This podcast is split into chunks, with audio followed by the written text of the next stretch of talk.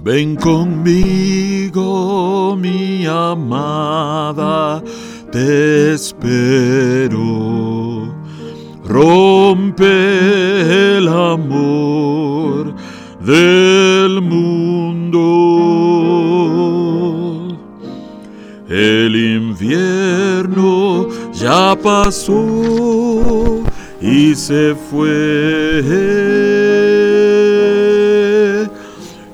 Es tiempo de cantar al Señor.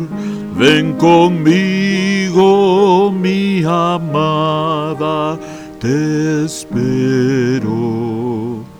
Rompe el amor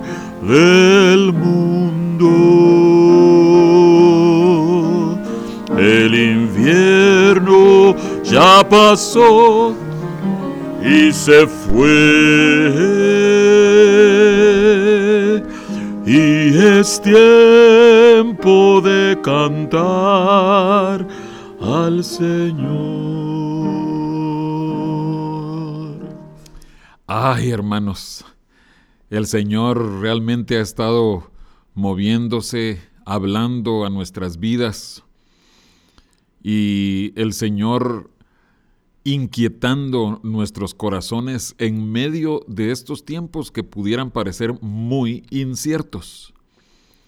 Y por eso mismo creo yo que es muy importante el mensaje de esta noche, porque existe una gran probabilidad de que nuestros corazones se amarguen en medio de las pruebas en medio de circunstancias adversas.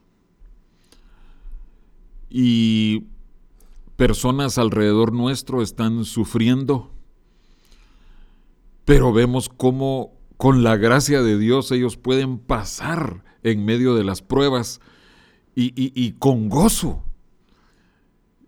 sí, sufriendo, sí, preocupados por, por algún familiar, por algún vecino, por su esposo, por su hija, por su hijo que está enfermo, pero en medio de eso vemos cómo el Señor afirma sus corazones para que teman, para que amen más al Señor.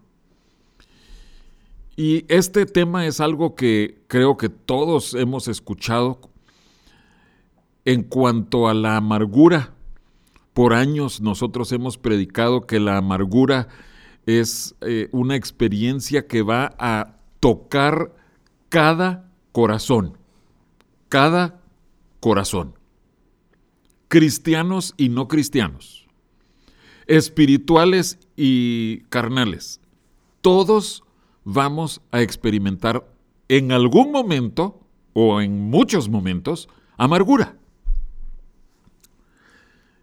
Y, solo quiero hacer un, repaso de lo que habíamos eh, eh, explicado, de cómo es que todos vamos a, experimentar aguas amargas.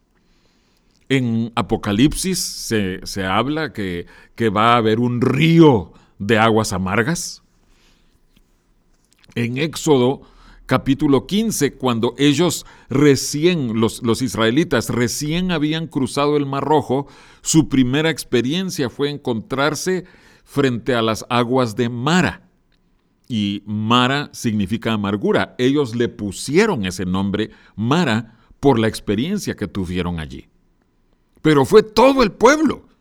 No fueron solo los líderes o no fueron solo los poco espirituales los que eh, enfrentaron las aguas amargas. Todos pasaron por experiencias amargas. Hemos visto también cómo eh, el Espíritu Santo nos advierte en Hebreos capítulo 12 que, que, que nosotros nos preocupemos de que no haya en nosotros una raíz de amargura. Y menciona allí el pasaje, Pablo menciona a Esaú y lo menciona como un fornicario y profano. Por la amargura no apreció, no atesoró las bendiciones de Dios.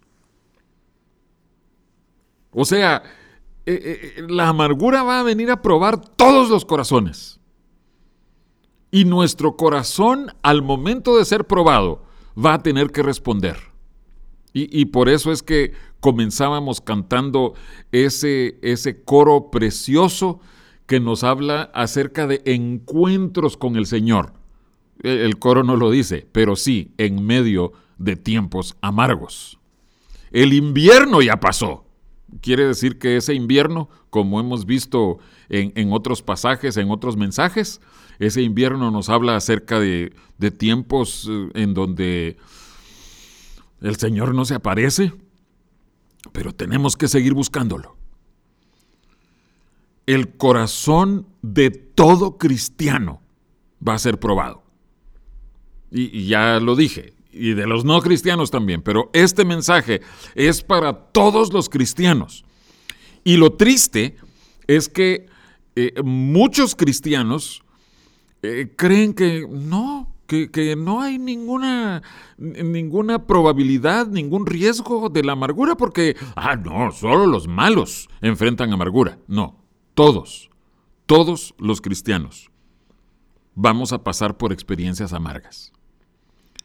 También hemos visto el pasaje de Números capítulo 5, y, si quieren ahí apuntar, básicamente es todo el capítulo, pero versículos 12 al 31 números 5, del 12 en adelante, una mujer que se sospecha que fue infiel a su marido. En otras palabras, que tuvo otros amores o que tal vez tuvo otros amores. Entonces viene ante el sacerdote y el sacerdote le da a beber aguas amargas que van a probar su fidelidad y su amor para su marido. Si es infiel, si había sido infiel, o, sea, si había otros amores en su corazón, las aguas amargas la iban a hinchar y se iba a perder. Pero si permaneció fiel, si no había otros amores en su corazón, ella estaría limpia. Ay, hermanos, eh, eh, espero que estén entendiendo eh, la, profundidad de, ese, de ese evento o esos posibles eventos en Números capítulo 5. Porque todo corazón de todo cristiano va a ser probado con aguas amargas. Y las aguas amargas que Dios nos envía estarán evidenciando qué es lo que hay en nuestro corazón. Lo repito, las aguas amargas van a evidenciar qué es lo que haya en nuestro corazón. Y si nuestro corazón ha permanecido fiel a nuestro Dios, al Señor Jesucristo, si no nos hemos inclinado en pos de otros amores, las aguas amargas solo van a pasar de largo y nosotros vamos a crecer en nuestra relación con Dios. Pero si hay otros amores en nuestros corazones, si hay orgullos, si hay ídolos, si hay hmm, intereses mezquinos en nuestros corazones, las aguas amargas enviadas por el Señor mismo van a hacer que haya destrucción, que haya esa raíz de amargura que va a significar nuestra destrucción. Vamos a desviarnos, vamos a abandonar al Señor, frustrados porque esos dioses ajenos porque esos otros amores han desviado nuestro corazón. Entonces, creo que todos hemos dejado eso establecido. Todos vamos a pasar por experiencias amargas. Pero quiero concentrarme esta noche en cómo el rey David, el salmista David, nos muestra cómo debe responder un corazón ante la amargura. Y creo que es muy significativo, muy importante, cuando nosotros leemos la palabra de Dios y especialmente los salmos, lo que vamos a ver hoy, que veamos cuál es la explicación introductoria. Eso no es parte de la palabra eh, de Dios en el sentido de que eh, no es, parte de los versículos que uno se memoriza, pero es una explicación que nos pusieron allí eh, los escritores, los editores, pero estamos hablando desde siglos atrás, de en qué circunstancias fue dada o fue cantado o fue escrito ese salmo. Por ejemplo, todos sabemos que el Salmo 51 fue después de que eh, David había caído con Betsabé. Pero cuando leemos otros salmos, e, esto nos da un entendimiento más profundo, que, nos da una explicación y, y déjenme decirles, a veces uno se queda perplejo de qué fue lo que el salmista pudo escribir o pudo cantar en medio de las circunstancias en las que estaba. Así es que hoy quiero que veamos unas pocas instancias negativas, amargas para David. Salmo 3. Salmo 3. Veamos cuál es la introducción. Salmo de David cuando huía de delante de Absalón, su hijo. Ahora, necesitamos entender qué, estaba sucediendo aquí. Absalón era eh, a todas luces un, un hombre carismático. Él le caía bien a todo el mundo y, él sabía cómo conquistar eh, los corazones de la gente. Y había inclinado el corazón de gran parte del pueblo para que lo siguieran a él. Él estaba dándole un golpe de estado prácticamente a David.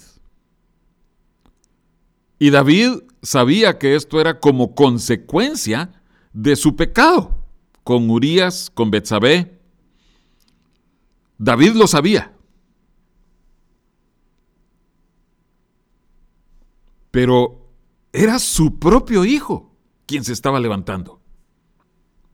Eso podía ser una razón justificable para que su corazón se quedara amargado. Es que a mi propio hijo con quien yo jugaba desde pequeño, jugaba carritos con él. Le enseñé a tirar la pelota, a patear. Le enseñé sus primeras palabras. Le di todo para que él pudiera convertirse en un hombre de bien. Y viene él ahora y se voltea contra mí y voltea al pueblo contra mí. Razón suficiente para que un corazón se amargue y que esa raíz de amargura nos destruya.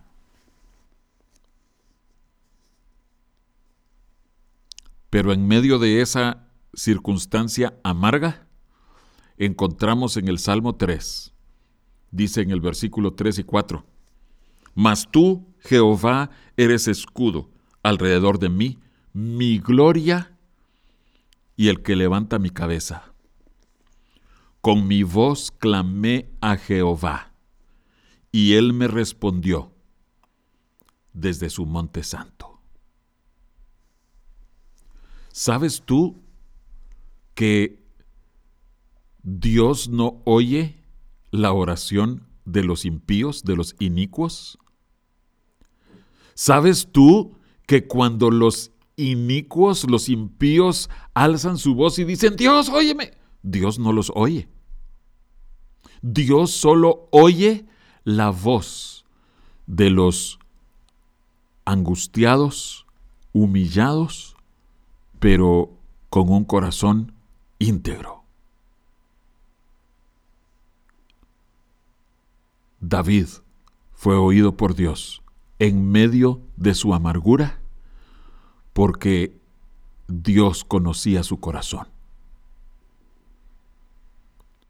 ¿Qué haces tú cuando sucede alguna situación familiar? En todas las familias va a surgir algún problema.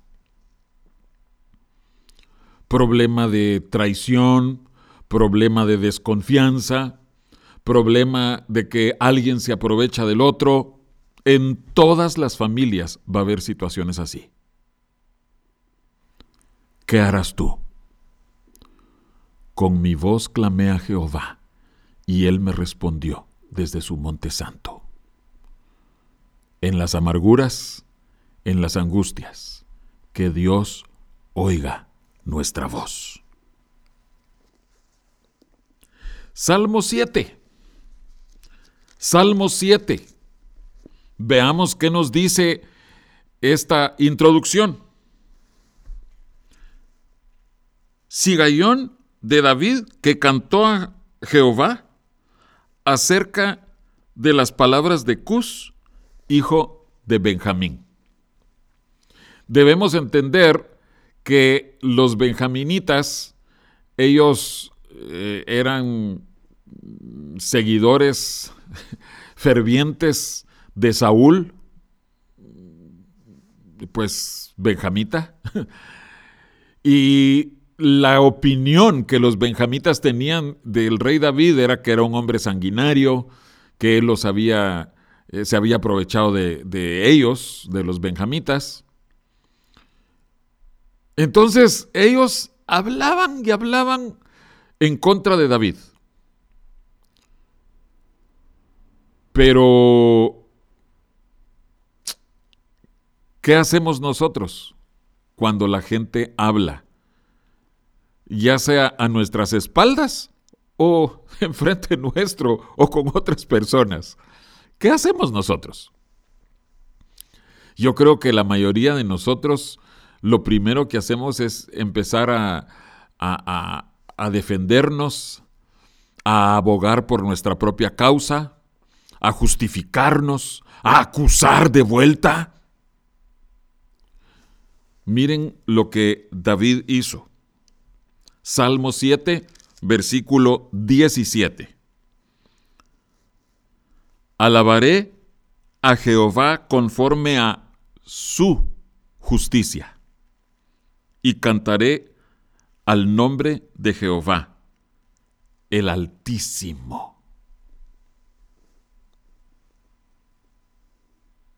En el, todo el Salmo David está presentando ahí cómo Dios prueba los corazones de los justos y de los inicuos.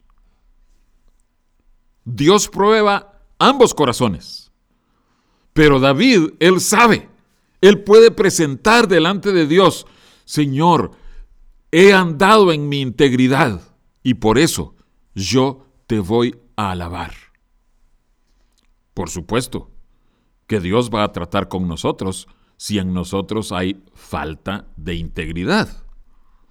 Pero en medio de la amargura, en medio de escuchar que se está hablando de nosotros, y a ninguno nos gusta que hablen de nosotros, pero en medio de todo, lo único que podemos hacer es presentarnos transparentemente delante de Dios. Señor, voy a alabarte y yo sé que establecerás tu justicia. Salmo 52. Aquí vemos una de las tragedias más lamentables, más dolorosas. Para David esto fue muy doloroso. Eh, eh, voy a hacer un comentario después, pero dice la introducción del Salmo 52. Al músico principal masquil de David, cuando vino Doeg Edomita y dio cuenta a Saúl diciéndole, David ha venido a casa de Ahimelech. Ustedes eh, conocen el pasaje. Doeg era un tipo malo, malo. Y David mismo, cuando había llegado allí, y, cuando después sucedió la muerte de todos los sacerdotes que Saúl mandó matar, o Saúl mismo se encargó de, que, de que, fueran muertos, David se entera de esa muerte, de esas muertes, y, dice: Yo sabía que cuando vi a, eh, eh, a Doeg, cuando lo vi que estaba ahí, yo dije, ay no. Pero no se imaginaba que fuera a significar la muerte de los sacerdotes. ¿Te das cuenta de lo que estaría pasando por el corazón de David? Esa amargura en contra de Doeg. Y, y hermanos, Doeg ciertamente era un tipo malo, malvado perverso. Pero hermanos, que la amargura por los impíos no sobrecoja nuestros corazones.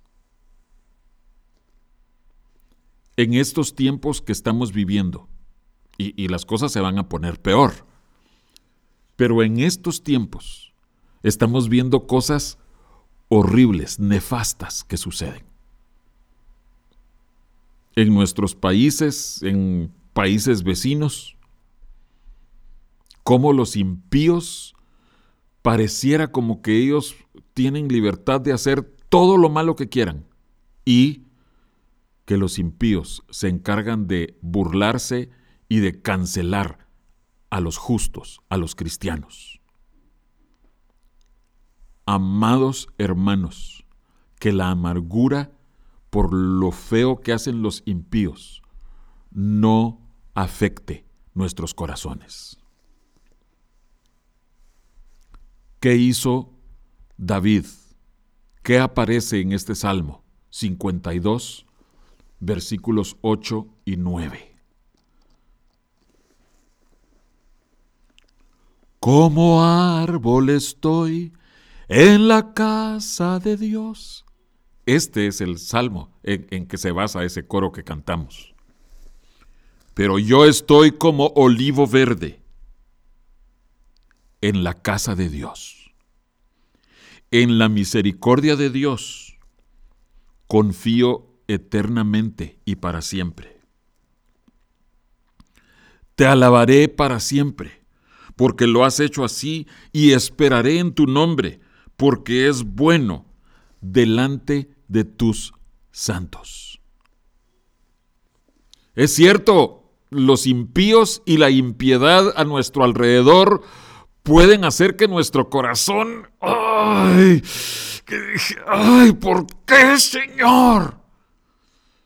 Pero en medio de todo, tenemos que alzar nuestras manos y decir, Señor, permaneceremos fieles a ti en medio de tu casa, en medio de tu templo. Ahí vamos a florecer, ahí vamos a ser como olivos que producen bendición. Por último, en el Salmo 54, y, y quiero decirles, hay muchas otras instancias, pero por cuestión de tiempo vamos a ver solo el Salmo 54, la introducción. Dice así, al músico principal en Nejinot. masquil de David, cuando vinieron los cifeos y dijeron a Saúl, ¿no está David escondido en nuestra tierra? En otras palabras, eh, soplones, eh, delatores, que yo creo que conforme las cosas se pongan difíciles para los cristianos va a haber gente así como los cifeos. Pero David, él permanecía firme en lo que él creía en Dios, lo que él conocía de Dios, lo que había experimentado con Dios, él iba a permanecer firme. Y dice ahí en el Salmo 54, versículo 6, voluntariamente sacrificaré a ti. Alabaré tu nombre, oh Jehová, porque es bueno. Voluntariamente. Porque Dios es mi Dios. Y yo escojo amarlo.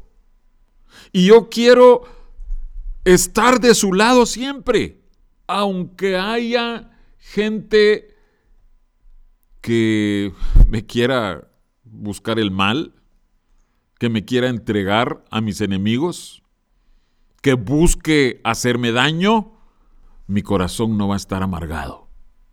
Mi corazón voluntariamente va a alabar a Dios.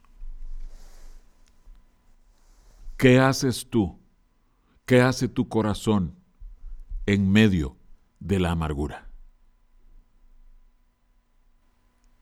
Que Dios oiga nuestras voces, clamando a Él, cantándole a Él, porque así las experiencias amargas van a significar que crezcamos en Él.